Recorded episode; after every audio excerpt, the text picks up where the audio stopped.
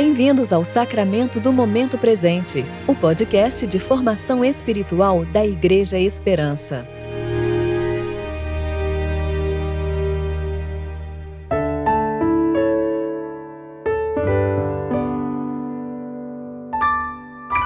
Hoje é sábado, 25 de setembro de 2021, tempo de preparação para o 18º domingo após o Pentecostes. Ó Senhor, que variedade de coisas criaste! Fizeste todas elas com sabedoria.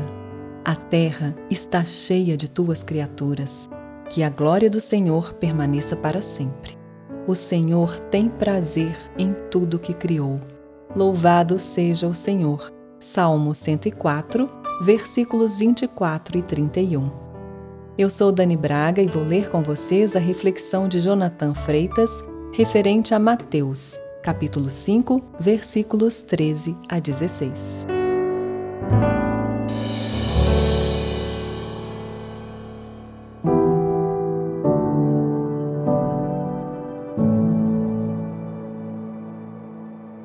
Vós sois o sal da terra. E se o sal for insípido, com que se há de salgar? Para nada mais presta senão para se lançar fora e ser pisado pelos homens. Vós sois a luz do mundo. Não se pode esconder uma cidade edificada sobre um monte, nem se acende a candeia e se coloca debaixo do alqueire, mas no velador, e dá luz a todos que estão na casa. Assim resplandeça a vossa luz diante dos homens, para que vejam as vossas boas obras e glorifiquem a vosso Pai que está nos céus.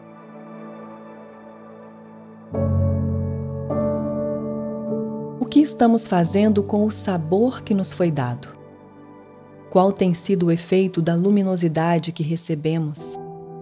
O que eles têm produzido ao nosso redor? Tem temperado a terra?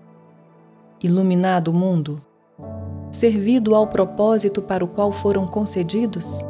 Cumprido o papel a eles atribuído?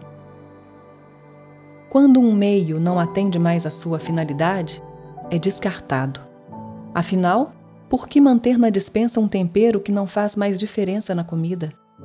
Vai para o lixo e vira pó. Por outro lado, de que adianta temperar um prato que ninguém vai comer? Acender uma lâmpada que não vai ser usada para iluminar nenhum ambiente?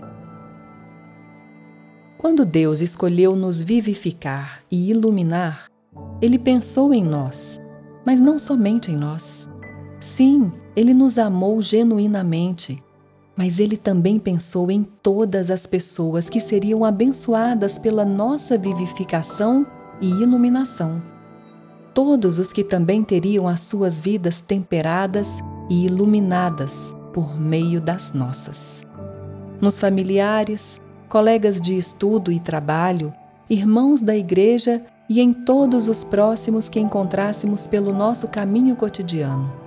Acima de tudo, ele pensou em si mesmo como o nosso próximo em Cristo, na sua glória incomparável e no inigualável bem de torná-la conhecida e festejada pelos homens, de torná-los participantes do seu próprio conhecimento, santidade e alegria infinitos, eternos e imutáveis. Ao pagar pela nossa redenção, Deus estava não apenas nos comprando, mas também investindo em nós, os seus próprios recursos para os seus próprios objetivos.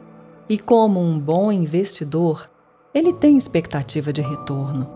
Como na parábola dos talentos, ele espera um serviço produtivo a partir das capacidades que ele nos dá.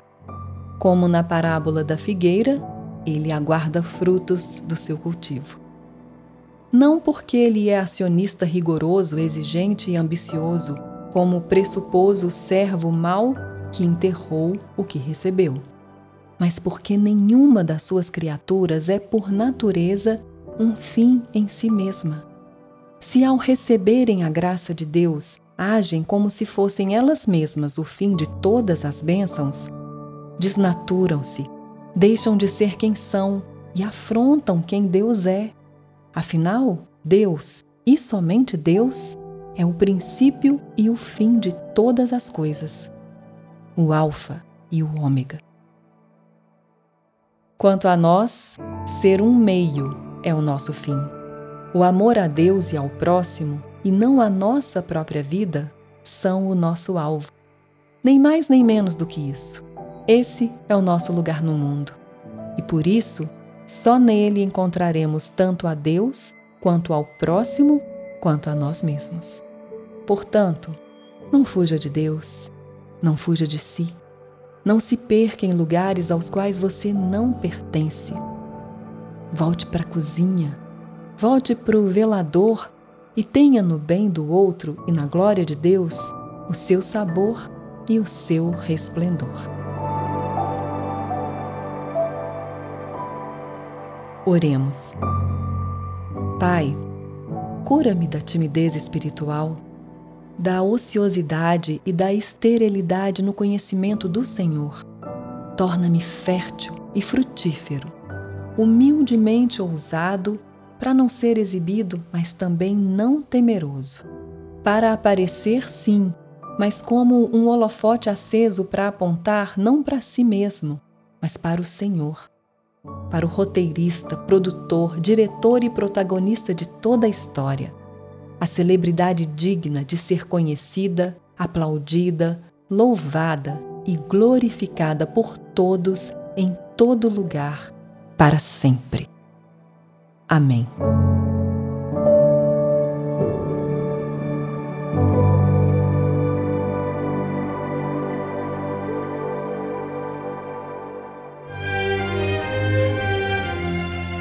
Você ouviu o Sacramento do Momento Presente, o podcast de formação espiritual da Igreja Esperança. Que a palavra de Deus habite ricamente em seu coração e preencha sua vida com sabedoria.